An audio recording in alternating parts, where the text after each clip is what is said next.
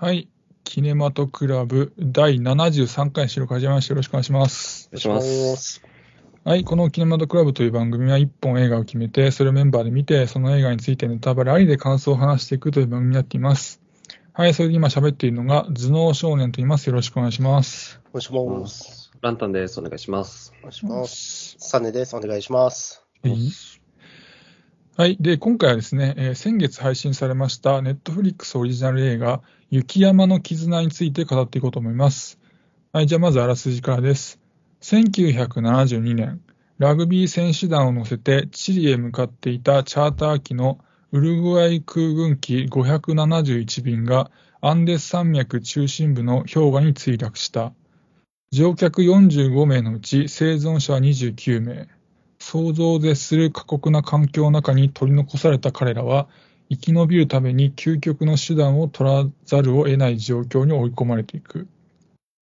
事故機に登場していたラグビー選手団が所属するウルグアイのステラマリス学園に通っていた作家、パブロ・ビエルチが事故から36年後に発表した著書を原作に、極限状態に置かれた人々の恐怖と葛藤、生への渇望と強い絆を描き出すという実話を元にした作品になっています。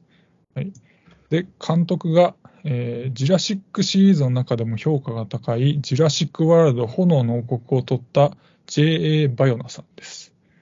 はい、でキャストは、えー今作はあの監督の意向によりあの有名な俳優を使わないっていうことで、えー出演されている方はみんなあの俳優としてはあの、まあ、目立ったキャリアは全然ない人ばかりなので、あのまあ、ちょっとと紹介できる人はいませんでした。うんはい、じゃあ、まあ、情報はそんなところで早速感想を語っていこうと思うんですが、お二人は雪山の絆いかがだったでしょうか？はい、えっと、うん、去年見てたら、ベスト10に入れたかもなっていうぐらいいい作品だったと思います。はいあの、実話を元にしてるっていう、こう、作品の特性上、物語映画を見るというよりは、こう、自分だったらどうするかなとか、どうなってるだろうなっていう、うんえー体験に近い映画だったように思うんですね。うんうんで、こう自分であれば極寒のアンデスを72日間生き抜ける自信ってやっぱ湧いてこないし、うん、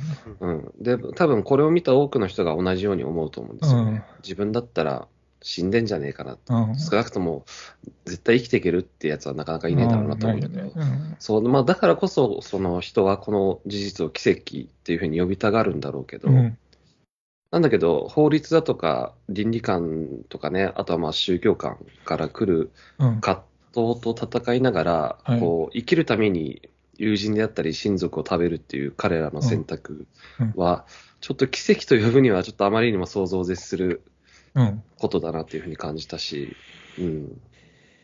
あと、ね、ウルグアイって南米における GDP1 位で、今ね、で、教育水準もすごい高いらしいんですけど、とはいえ、70年代のウルグアイなんで、うん。まあ、大学に通えてるっていうのはすごく優秀な人材だと思うんですね、そもそもが。うん。で、かつ国際大会に出るほどの名門ラグビー部で、ね、心身ともに強靭な人間が多くいたから、まあ、あそう、たまたまそうなったんじゃないかなっていうふうにもちょっと思ったりしましたね。あ、はい、とりあえず以上です。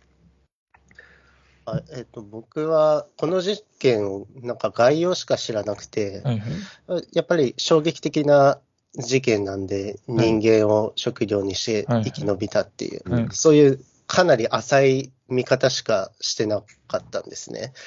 で、まあ、それはそういう状況になったらそういうことも起こって当たり前だろうなぐらいな見方しかできてなくて、はい。で、まあ、その状態でこの映画見たら、本当に壮絶な事態が起こってて、うん。うん、すごい衝撃を受けましたね。うん。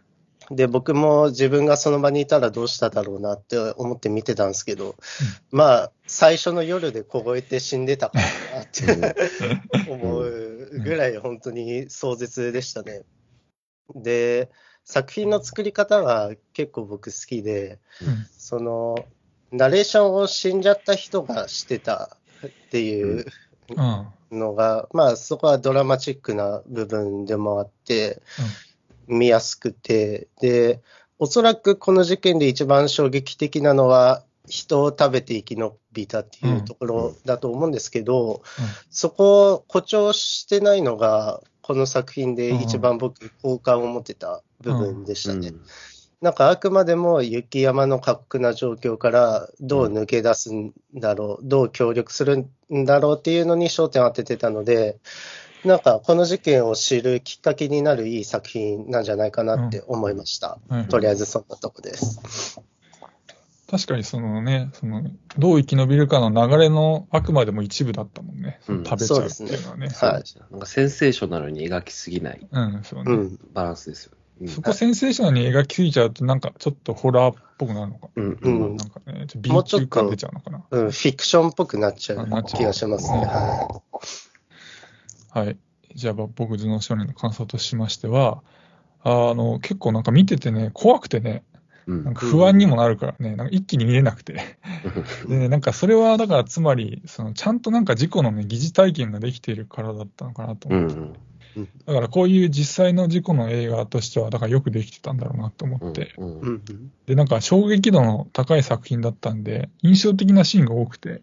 うんだからなので、なんかもうそういうちょっと話に移るんですけど、あの、だからまずね、あの、旅客機があの墜落した際の、あの、機内の様子がリアルで、うん。すごい恐ろしくて、うん。あの、衝突の、あの、衝撃で、あの、席がさ、ぐちゃぐちゃぐちゃぐちゃっつって、なんか、うん。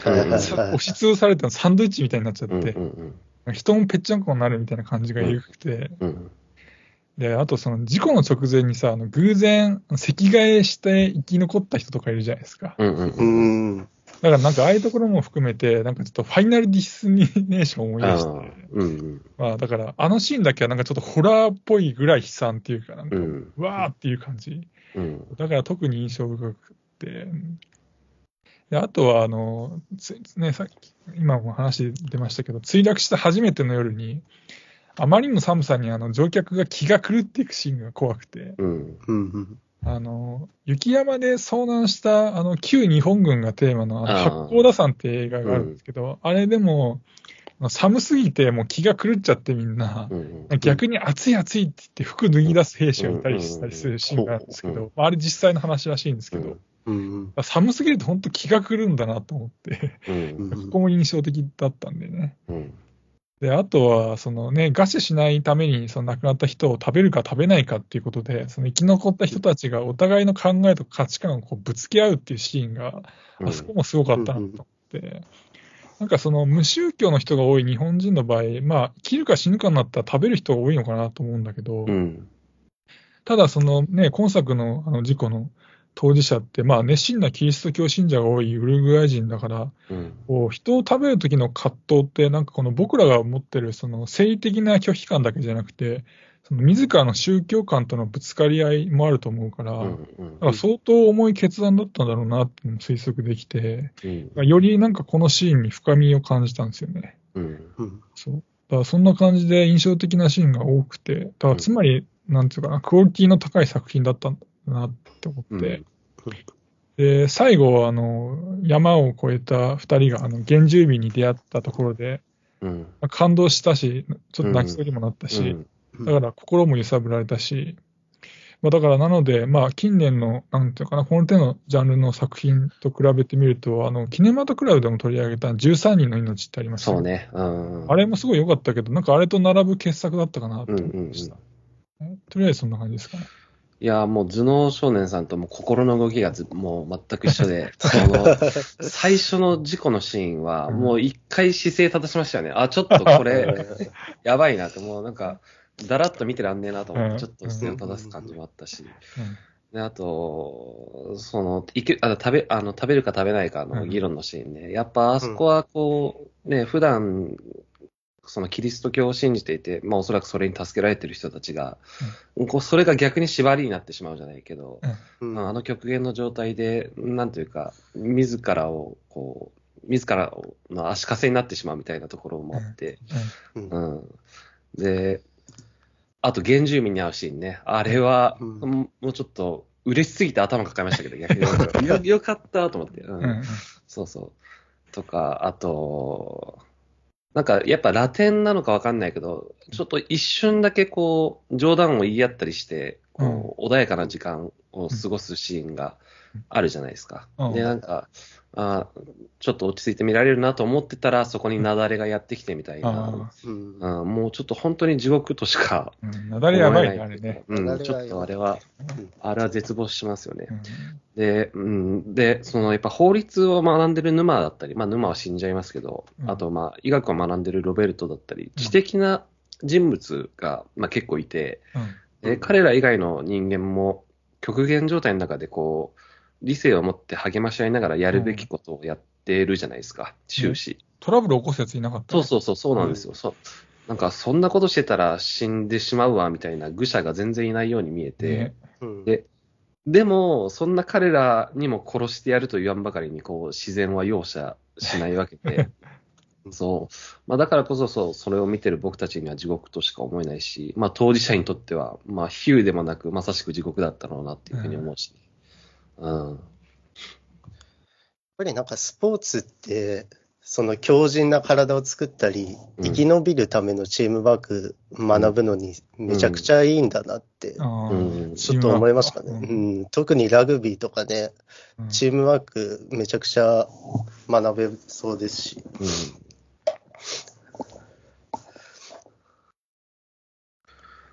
あとなんだろう、その、ラジオ、やっぱさ、こここういうものを見て、まあ、さっき体験っていう話をしましたけど、はいはい。その、ラジオ直したりとか、バッテリーで無線使おうとしたりとかってさ、やっぱ、自分では絶対無理だなって思いますようんね。なんだよね、もう。うんでこういうものを見てると、やっぱそういう知恵を持ったやつが必ずと言っていいほどいるんだけどさ、うん。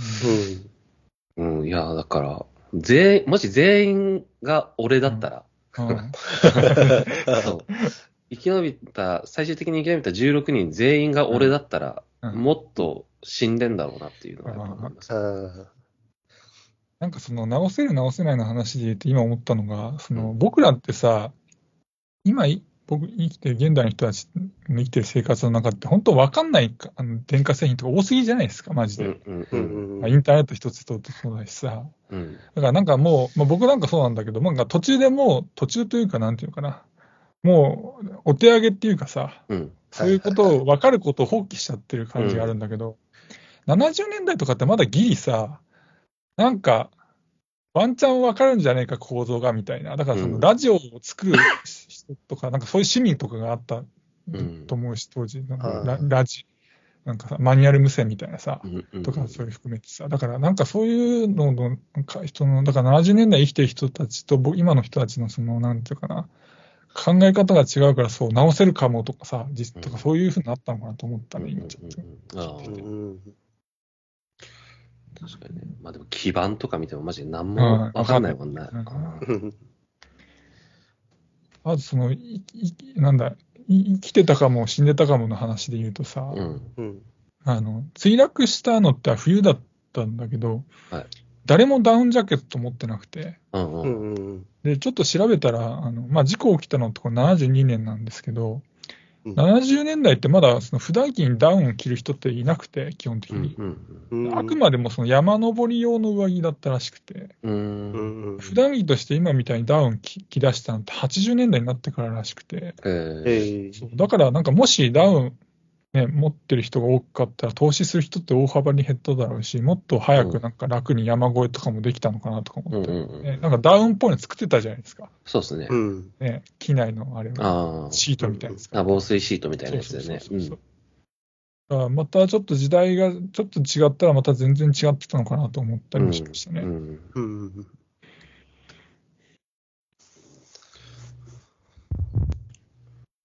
あとはなんだろうな。あまあ、あ本編とまたちょっと違う話になっちゃうんですけど、はいはいはいの、ドキュメンタリーの方を見ました？あなんか30分ぐらいのそうそう、あのね、あ雪山の絆、僕らは何者だったのか。あ、見てないわ。あの、制作の舞台裏を撮影した30分ぐらいのド。キュメンタリー。があるんですけど、これがすごく良くて、うん。あの、まあ、さっき頭脳少年さんも言いましたけど、全員が無名の俳優たちなんですよね。うんで、こう、たくさんいる候補の中で、こう、本人に見えるかどうかっていうのを基準に選んで、まあ、7ヶ月の間、演技指導したらしいんですよね。で、うん。こう、140日間ぐらい撮影をして、で、こう演技指導の他にも、こう、雪山での撮影に備えて訓練積んだりとか、うん。その、時系列、まあ、当然、ね、あの、うん、事故に遭った本当の人たちっていうのはガリガリに痩せ細っていったわけだから、うん。うんこう時系列に沿って本物に見えるように過酷なダイエットをしたらしくて、うん、そうそう。で、なんかね、見てると、本当にこう、実際に、こう、雪山の絆とも言えるような、こう、連帯がなんか、その撮影隊の中にあって、うん、だからそれを見るとね、アカデミーノミネートされてよかったなっていうふうに思ったし、あと他にもね、こう、なんか墜落した機体のセットを5つ作って、うん。で、そう、そのうちの一つをね、実際に雪山に持ってったりとか、あの、LED のスクリーンを壁に設置して倉庫作ったりとかね、機体を揺らしたり回転させたりする装置作ったりとか、うん。あと、まあ、実際に雪に埋もれながら撮影したりとか、まあ、とにかくね、こう、あの、お金をポンと渡せば撮れるような映画じゃないんですよね、全然。うんあの、海外ロケしましたとか、大物俳優呼びましたとか、うん。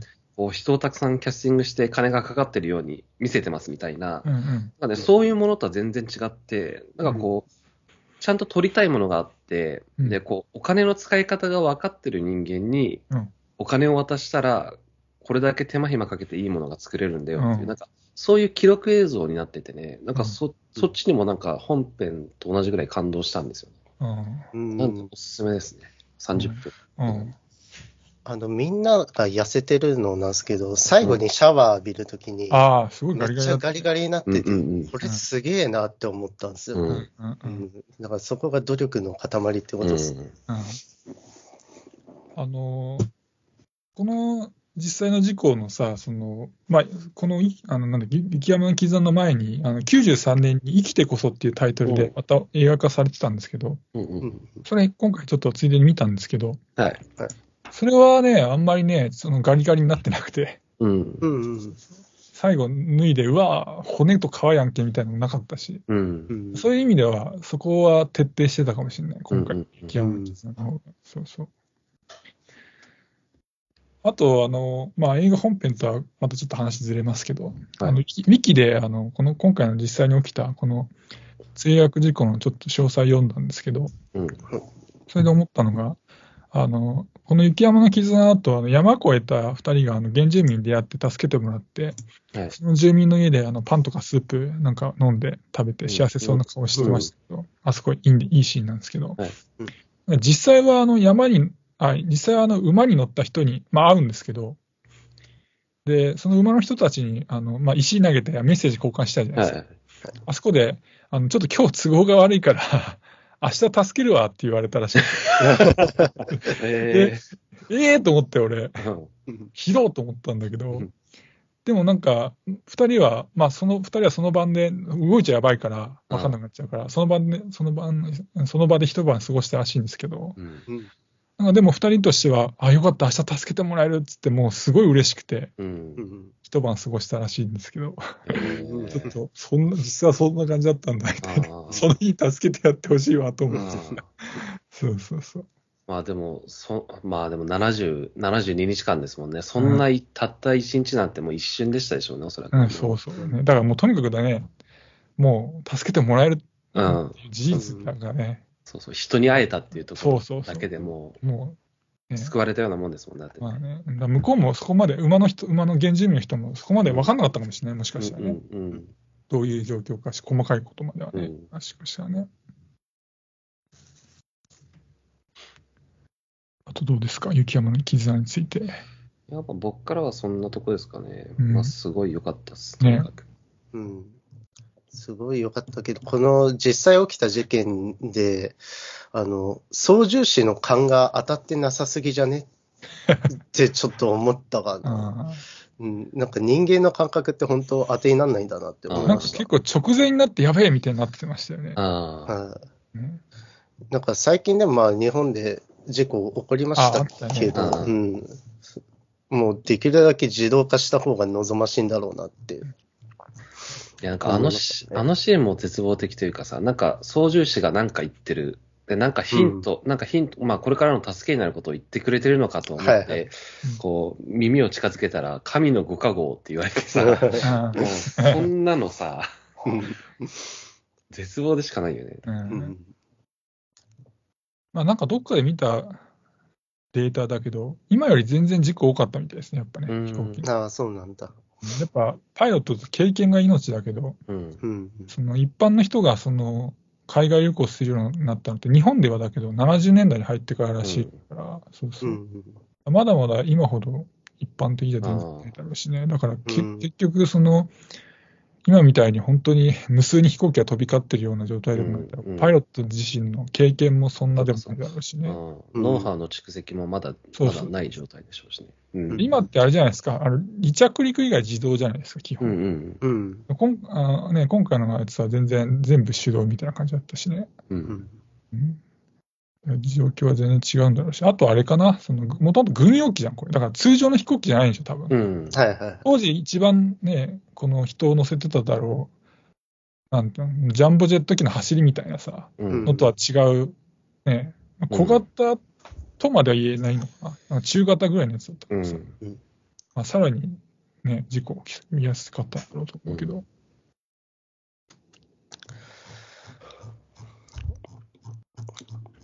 まあ、あれね、あ、どう、なんかありますか、まだ？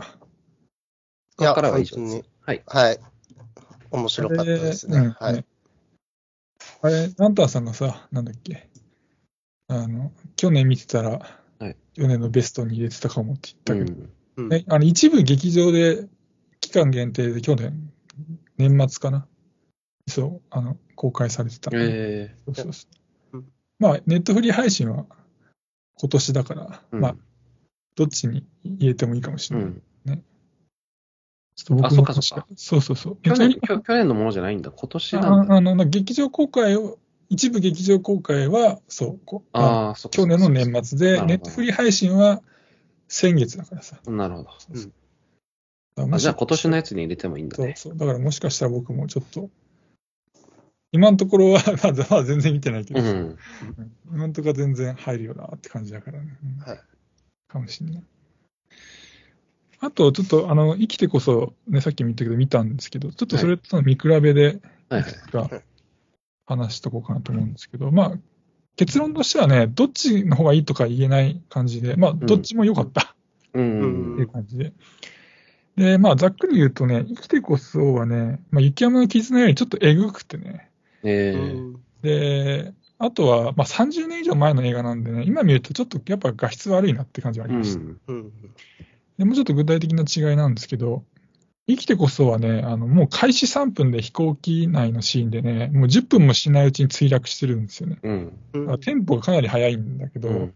まあ別にね、雪山の絆はテンポ悪いとかなかったから、だかうん。らまあ別にプラスにはならなかったけど、おすげえな、もう、もう墜落かいとか思ったりとかしたり。うんであとはまあ事故時のね、迫力、墜落時の迫力は雪山の絆の方がやっぱありましたね。うん。うんで、あとは墜落して初めての夜のシーンなんですけど、まあ雪山の絆の方はね、もう気が狂ったりしてすごい怖かったんだけど、うん。生きてこその方はね、そこまで切迫した感じは伝わってこなかったかなって感じ。うん。うんで、あとはね、あの、まあ、救助がさ、いつまでも来なくて、あの、生き残った乗客が山越えしようっつって、あの、チャレンジするシーンありましたけど、はい生きてこその方はね、あの、そのグループがね、あの、雪の中歩いてたらね、なんか急にね、地面の雪がね、なくなるっていうシーンがあってね、うん。なんかね、そのね、大きく崩れてね、なんか雪が、地面が。で、下見たら、なんか深い崖になってて、ええあと一歩で崖落ちてましたみたいなね、めあちゃめちゃ怖いシーンがあったんだけどね、あ。うん。それが雪山の刻んでカットされてたからね、あそこちょっと欲しかったな、みたうんいな、ねうんうんありました。だから、うん。あとはね、あの、死んだものをね、その食べるかどうかの議論のシーンはね、あの、うん生きてこその方はね、なんかよりね、個人の宗教観とかね、宗教的価値観をこう語る感じもあってね、うん。より宗教的なぶつかり合いみたいなのがあったからね、ここはなんかより見応えがあったかもしれない。なるほどってなりました。であとはね、死んだ人の肉食べるシーンなんだけどね、うんあの、生き生きてこそはね、あの肉剥ぎ取るとことか結構ズームにして見せたりとかね、えうん雪山の絆にはないちょっとエグさがありましたね。えうん。うんでね、あとラストはね、あのね、山を越えた二人がね、原住民に会うシーンないんですよ、生きてこそ。うん。そう。あのね、雪山を抜けて、緑が見えるじゃないですか。はいはい。木のないところ。そこでもうね、二人のシーン終わるんですよ。うん。で、もう次にはね、あの墜落したあの旅客機に待つ生存者たちのもとにヘリでバーって訪れるっていうもうシーンにつながっちゃうんですよ。だからまあ多くを語らないっていうか、こう観客に想像させるっていう、まあそういう点ではラストは生きてこその方が、まあ映画的ではあったと思うんですよ。うん。うんただその雪山の絆のあの馬に乗ったさ、原住民に二人が出会うって、出会って歓喜するシーンってやっぱ見てる側盛り上がるじゃないですか。だから、なんかどっちがいいとも言いにくいなみたいな。うんうんそんな感じだったんですよね。で、まあ、なんだろうな。本来、その、リメイク版作るんだったら、このオリジナル版を超える出来であるのが理想だと思うんだけど、うん。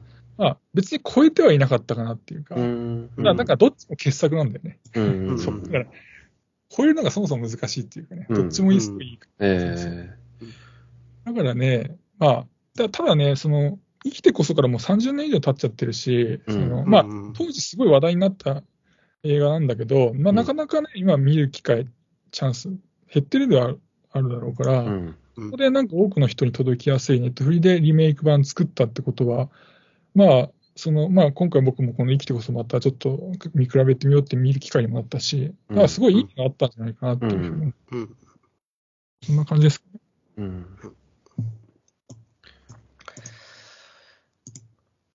だね、もしね、これ聞いてる人で、生きて、生き生きて、あの今回ね、雪山の絆見たけど、生きてこそは見てないよって人は、うんもしよかったら見てみてください。UNEXT で見放題で見れます。はい。はいじゃあまあ、そんな感じですかね。はい。じゃあ、ありがとうございました。ありがとうございました。ありがとうございました失礼し。ます。